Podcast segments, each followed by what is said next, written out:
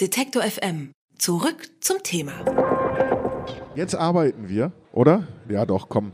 Zwei Minuten vor der Zeit ist des Schlafforschers Pünktlichkeit. Ja, wir können noch mehr über Whisky reden, das interessiert die Leute mehr als, genau, als wir, die re wir Schlafforschung. reden erst über Alkohol und Schlafforschung ist ja im Prinzip, das bedingt sich ja. Also Ja, also Alkohol ist das meist genutzte Schlafmittel deutschlandweit. Ähm, wirkt lustigerweise auf die gleichen Rezeptoren wie Schlafmittel auch. Wirkt auf die GABA-Rezeptoren und dämpft die einfach. Also die GABA-Rezeptoren in unserem Gehirn, ähm, die dämpfen einfach das, was da ist. Und ähm, Alkohol wirkt genauso. Es macht genauso abhängig, ähm, macht genauso dumm und sollte man nicht zu lange und zu oft machen. aber es ist billiger und rezeptfrei. Ähm, ja, so viel billiger auch nicht. Also diese äh, neuen Schlafmittel, die sind wirklich günstig, leider viel zu günstig. Ähm, und, ähm, aber rezeptfrei, ja. Okay. Aber beim anderen muss man halt gar nichts mehr zahlen, wenn man es auf Rezept kriegt, ja. Albrecht Forster, herzlich willkommen hier bei unserem Stand. Dein Buch, du bist Schlafforscher an der Uni Tübingen und dein Buch heißt Warum wir schlafen. Ist ja auch eine Art von rhetorischer Frage eigentlich, oder? Nee, ist keine rhetorische Frage, weil ähm, die, die Frage ist wirklich, was schläft denn da? Und wir wissen abschließend immer noch nicht, warum wir tatsächlich schlafen müssen. Und, und wir schlafen auch nicht aufschieben können, ähm, weil wenn wir auf der Autobahn sind und müde werden, dann würden wir uns ja wünschen, wir könnten das so ein bisschen rauszögern. Und das ist tatsächlich das Gefährlichste, ähm, was uns auf der Autobahn passieren kann. Ähm, die meisten Todesopfer im Straßenverkehr entstehen durch zu wenig Schlaf oder durch Übermüdung. Also es ist nicht der Alkohol, sondern tatsächlich der Schlaf. Und uns treibt die Frage an, warum müssen wir beim Schlaf das Bewusstsein verlieren? Warum können wir uns nicht einfach in den Lehnstuhl setzen und gucken, oh, was ist denn da? Und äh, wa warum hat, der, hat die Natur sich überhaupt so einen gefährlichen Zustand ähm, einfallen lassen? Die meisten Tiere äh, werden im Schlaf gefressen. Wie ist das denn für uns hier auf der Buchmesse? Wir haben jetzt irgendwie, ja, seit Mittwoch hier, ich sag mal, nicht, nicht schlaflose Nächte, aber ich glaube, unser, unser Schlafdefizit ist langsam gewachsen. Wie sieht da deine Diagnose aus? Also, wie gefährdet sind wir für was? Naja, ihr werdet jetzt an dem heutigen Tag nicht mehr so glücklich sein wie sonst. ihr werdet die nicht mehr so eine hohe Konzentrationskraft haben. Das heißt, ihr werdet öfters bei Lesungen ein bisschen einschlafen und nicht mehr den, und den Faden verlieren. Ihr werdet ein, ein bisschen dümmer. Also Noch dümmer. Genau, dann hat man trotzdem nach mehreren Tagen hat man das Glück, man hätte sich dran gewöhnt. Aber dieses, dieses Glück trügt, das hat man tatsächlich mit College-Studenten gemacht. Man hat die nur vier Stunden schlafen lassen. Und nach drei Tagen haben die gesagt, ja super, ich komme jetzt mit vier Stunden klar, ich kann mich so richtig trainieren. Und man hat aber gemerkt, dass im Laufe dieser Woche die Leistungen immer schlechter wurden. Die hatten so eine standardisierte Computeraufgabe. Und äh, darum würde ich wirklich jedem raten, wirklich jeden Tag das zu bekommen, was man braucht. Wir sind wirklich glücklicher, effektiver und äh, leistungsfähiger. Du, du hast es gerade schon angesprochen, es geht ein bisschen über Rhythmus, egal ob jetzt Schichtarbeit oder das, das Beispiel Schule, früh aufstehen, was ja auch immer eine Diskussion ist bei Jugendlichen. Woher kommen denn diese ganzen menschengemachten Regeln, die eigentlich ja uns zuwiderlaufen? Naja, mit der Schule, das ist eigentlich ganz spannend, weil der Zeitpunkt, wann wir gerne einschlafen und wann wir aufstehen, der ist zum einen genetisch festgelegt. Also wir werden als Morgenmensch oder als Abendmensch geboren ein bisschen. Aber dann ist es so, dass die Generation ab der Pubertät sich um ein, zwei Stunden nach hinten bewegt. Das heißt, ich kann gar nicht mehr um 10 Uhr einschlafen. Ich werde erst ab 12 Uhr oder 1 Uhr müde, werde aber dann um 5 Uhr raus, rausgeholt. Das entwickelt sich ab dem Alter von 25 oder 30 wieder zurück. Und dann habe ich eben halt, ein, äh, und dann, und, und 50 noch mehr. Meine Eltern gehen jetzt mittlerweile schon um 10 Uhr ins Bett. Das ist das, was man dann am Morgen aber wieder senile Bettflucht nennt. Dann. Genau, das sind dann aber die Lehrer. Und die Lehrer können dann nicht, die Lehrer können dann nicht verstehen, dass die Jugendlichen morgens nicht rauskommen. Also wir, wenn, wir, wenn man ein Olympia-Leistungscamp aufbauen würde, dann würde ich die Leute doch dann trainieren, wann es effektiv ist. Das ist so 10 Uhr morgens und am Nachmittag. Das wird auch meistens gemacht. Bei Schülern haben wir auch Leistungssport, das ist Denkleistungssport. Und wir wollten, die, müssten die eigentlich dann trainieren, wenn es sinnvoll ist. Nicht dann, wenn es dem Lehrer am besten passt. Ich trainiere die Leute ja nicht, wenn der Trainer am besten drauf ist. Und es ist einfach dumm. Also wenn wir zwei, drei Plätze im PISA-Test ohne finanzielle Mittel komplett kostenlos aufsteigen wollen, wir müssen nur Busfahrpläne ändern, dann äh, rocken wir, dann geht es den Schülern besser, sie sind glücklicher und leistungsfähiger. Es ist, es ist banal. Kommen wir zu den Schnecken. Du bist der Einzige wahrscheinlich, der an Schnecken Schlaferfolg. Warum? Ja, ich bin der einzige Schneckenschlafforscher, das kann man so sagen. Ich habe meine Diplomarbeit damals über den Schlaf von Fruchtfliegen geschrieben. Ähm, und habe. Drosophila melanogaster. Genau so ist es. Und äh, habe mir 300 oder über 400 verschiedene Gehirnschnitte angeschaut. Also immer wieder von, von Tieren, die übermüdet waren oder was gelernt haben. Und das Problem ist, so ein Fruchtfliegengehirn ist immer noch sehr komplex, sind 100.000 Nervenzellen. Eine, Fruchtflie eine Schnecke hat aber nur 20.000. Und darum kam damals die Idee auf, okay, welches Tier ist denn einfacher zum Untersuchen und wo kann ich nachher wirklich tatsächlich auch eine Elektrode rein versenken und schauen, was passiert in diesem Gehirn im Schlaf. Ich will ja wirklich wissen, warum ist der Schlaf für unser Gehirn so wichtig? Das wissen wir immer noch nicht so ganz genau. Welche Prozesse laufen da ab? Warum kommunizieren die Nervenzellen anders miteinander? Und das kann ich bei Menschen nicht so gut machen. Da haben wir 100 Milliarden Nervenzellen. Das kann ich bei der Maus nicht so gut machen, da haben wir immer noch 100 Millionen und daher äh, runter zur Schnecke. Aber bei Schnecken, auch wenn die so langsam sind, die müssen auch anhalten und sich verkriechen zum Schlafen. Ja, das ist ganz spannend. Die ziehen sich in die Ecken äh, der, des Aquariums, das waren Wasserschnecken, zurück. Und genauso wie wir zucken die dann noch so mal. Äh, die haben auch so ein Vorschlafverhalten, das haben alle Tiere. Also wie das Zähneputzen bei uns und das nochmal dreimal von rechts nach links legen, haben Tiere auch. Und dann fangen sie an, ähm, wirklich zu schlafen und schlafen dann tatsächlich so acht, acht Stunden, acht, neun Stunden in der Nacht.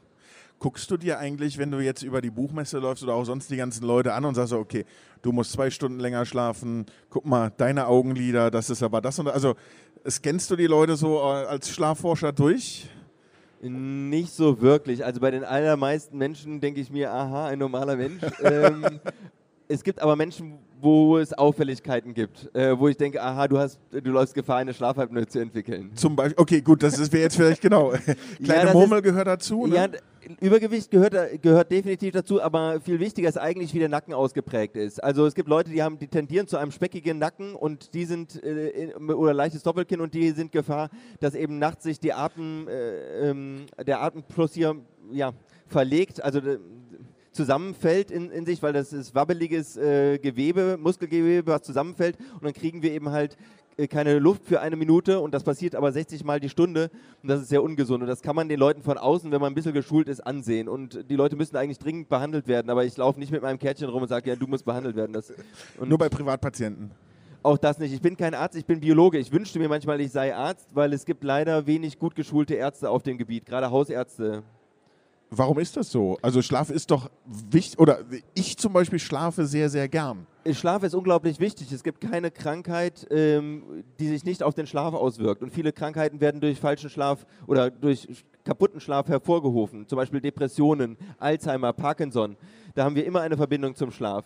Ähm, aber Schlaf wird immer noch in der Medizin nicht unterrichtet als Fach. Wir haben an den deutschen Hochschulen, man kann es gar nicht glauben, erst eine einzige Professur für Schlafmedizin. Schlaf kommt immer nur mal hier und da so ein bisschen sporadisch vor, aber es gibt eigentlich keine Schlaf voll ausgebildeten Schlafmedizinern an deutschen Hochschulen und dann wird es nicht unterrichtet und was nicht unterrichtet wird, ähm, wird eben halt auch nicht angewandt. Also das ist wie wenn, wenn man sagen würde, die Haut, Haut äh, kommt immer mal überall vor beim Internisten, aber da machen wir keine Professur für. Aber Hautärzte gibt es natürlich wie Sand am Meer, aber Schlafmediziner wenig, ja. Ich finde auch sehr gut, du hast im Buch äh, ein paar Regeln aufgestellt für guten Schlaf. Regel Nummer, ich bin nicht über Regel Nummer Ke eins rausgekommen. Ja, keine, ja. keine Regeln. Das sind äh, Tipps und das muss man immer stark individualisieren. Ich bin keine, also da sind Tipps drin, das ist keine klassische Ratgeberliteratur, ähm, sondern ich erkläre den Leuten die Grundlagen, um zu verstehen, was sie gegebenenfalls an ihrem Schlaf ändern könnten, wo sie denn wollen. Wobei ich dann, dann nenn, Tipp ist vollkommen in Ordnung. Ja. Äh, Tipp Nummer, ich bin trotzdem nicht über Tipp Nummer 1 herausgekommen. Tipp Nummer 1 heißt, das Bett nur benutzen für Schlafen und Sex. Ja, das wäre das äh, sehr, also diese Liegt Tipps, eigentlich auf der Hand, oder? Ja, aber ich muss auch bei dir sagen, diese Tipps gelten immer nur dann, wenn es mit dem Schlaf nicht klappt. Ah. Jemand, der glücklich abends, unter welchen Umständen auch immer, ähm, einschläft, wunderbar, da fange ich nicht an zu therapeutisieren. Das ist ein Psychiater sollte auch nicht zu jemandem, der glücklich ist, aber vielleicht auffällig ist, irgendwie sagen äh, und den analysieren und, und da was machen. Bitte kümmern Sie sich um Ihren Schlaf nur, wenn Sie Probleme haben. Dann dürfen Sie diese Tipps anwenden, aber machen Sie sich nicht jeck, vor allem auch nicht mit irgendwelchen Armbändern, ähm, Bewegungsarmbändern, die das ist Kaffeesatzleserei. Es gibt kein Bewegungsarmband, was ihre Schlaftiefe irgendwie oder auslesen kann und ihre Schlafstadien auslesen kann. Da machen sie sich nur einen dicken Kopf. Das ist wirklich Quatsch. Quatsch auf zwei Füßen. Schlaf ist ja auch politisch geworden, also zumindest in der Europäischen Union. Es gibt die Diskussion äh, um die Zeitumstellung. Äh, da hast du auch eine sehr dezidierte Meinung dazu. Ich würde sagen, da haben alle Schlafforscher eigentlich die gleiche Meinung, die ist sehr langweilig. Es gibt eine Normalzeit und äh, die gab es eigentlich bis zu 1980. Da gab es nur kurze Perioden, wo wir mal diese Sommerzeitgeschichte haben. Das war immer während dem Krieg, Ersten, Zweit, Ersten Weltkrieg und Zweiten Weltkrieg. Und ab 1980 gab es dann den Irak. Und, naja, also Krieg und Sommerzeit gehören irgendwie zusammen. Und die Normalzeit ist eben die Winterzeit. So, und dann haben wir eben halt diese Sommerzeit dazu gebracht, die, die ist jetzt auch nicht ganz arg böse. Aber sich auf eine unphysiologische Zeit, auf die Sommerzeit jetzt festzulegen, das ist halt größter Käse. Warum? Stellen Sie, wir stehen am besten morgens auf, wenn die Sonne scheint, weil wir brauchen die Sonne als starken Reiz, dass wir wissen, jetzt ist Tag. Danach stellt auch der Körper seine innere Uhr. Und da kriegen wir einen Cortisolkick und der ist dafür da, dass ähm, wir überhaupt wieder einen Puls bekommen und wir gut auf die Beine kommen. Fehlt die Sonne am Morgen, stehen wir schlecht auf. Wenn wir jetzt ganzjährig Sommerzeit haben, dann wird es im Winter eine Stunde später hell. Wir müssen also im Prinzip eine Stunde nach der heutigen Zeit früher aufstehen. Das heißt, ich habe ganz oft drei Stunden, bevor die Sonne aufgeht. Also im so mit ganzjährig Winter, Sommerzeit hätten wir im Winter die Sommer Sonnenaufgang öfters um 9 Uhr. Wir stehen aber um 6 Uhr auf. Das heißt, die ersten drei Stunden sind richtig unangenehm, aber auch nicht gesund für unseren Körper. Wie stehst du zum Thema Mittagsschlaf? Also ich kann sehr gut überall schlafen. Hier hinten, es gibt so Fotos aus dem letzten Jahr, da saß ich hinten auch am Sonntag zusammen und ein bisschen geschlafen. Ist das gesunder Schlaf? Ist Mittagsschlaf guter Schlaf? Was auch komisch ist, wenn man kurz mittags schläft, ist man erholt. Wenn ich länger schlafe mittags, ich höre den Wecker nicht, bin ich den ganzen Tag nur noch matschig. Ja, das ist äh, relativ einfach zu beantworten. Also jemand, der nachts gut durchschläft, ja, also keine Ein- und Durchschlafgeschwierigkeiten hat, für den ist ein Mittagsschlaf hervorragend. Wir haben in Tests immer wieder gezeigt, dass man nach 15 Minuten, so 10, zwischen 10 und 15 Minuten Mittagsschlaf, ähm, leistungsfähiger ist, man hat eine höhere Konzentrationsgabe, äh, man ist kreativer. Also es ist wirklich für jeden Arbeitgeber anzuraten, Schlafräume für die Mitarbeiter bereitzustellen. So, da gucke ich jetzt nochmal kurz zum Chef. Der hat gerade gezuckt. Schlaf, aber Schlafräume, macht das irgendwer? Ja, Google macht das mittlerweile. Also die, die, die, Ach, die, die so wieder. und zum Beispiel mein Arbeitgeber, ich, äh, ich bin ja in einem, ich arbeite in einem Schlaflabor und äh, daneben ist das und da habe ich mich dann mittags äh, häufiger mal äh, hingelegt. Und das macht eigentlich total Sinn. Ich bin 15 Minuten weg, aber dafür nochmal drei Stunden volle Kanne leistungsfähig ähm, und kann dann zum Beispiel ein Buch schreiben. also äh, sollte jeder machen. Zum Schluss eine Frage, äh, die nicht ganz ernst gemeint ist. Was bereitet dir schlaflose Nächte? Das, was jedem äh, schlaflose Nächte äh, bereitet. Wenn man irgendwie aufgeregt hat, wenn man ähm, einen wichtigen Termin hat, ähm, ein wichtiges Interview vielleicht auch, ähm, oder ein Gespräch mit dem Chef oder so, ähm, oder man irgendwie einen Konflikt hatte in, der Familie, sich mit der Freundin oder einem Freund auseinandersetzen muss. Und wenn ich krank bin, das sind klassische, also wenn, man dann anfängt zu grübeln. Natürlich grübel ich auch manchmal im Bett. Wenn das Grübeln aber zum tagtäglichen wird, dann sollte man schauen, dass das Bett nicht zum Grübeln wird. Und das macht man, indem man sich vorher, eine Stunde vorher, an den Küchentisch setzt. Da gehören mir schwierige Gedanken hin. Und dort einfach mal aufschreibt, was einem so durch den Kopf geht. Und dann hat man das runtergeschrieben und nimmt es eben halt nicht ins Bett. Das Bett ist wirklich, sollte der schönste, positivst belegteste Ort im ganzen Haus sein. Machen Sie im Bett bitte nichts Negatives. Keine also, Fesselspiele. aber, äh, aber auch nicht in, aufs Handy gucken nochmal zum Schluss.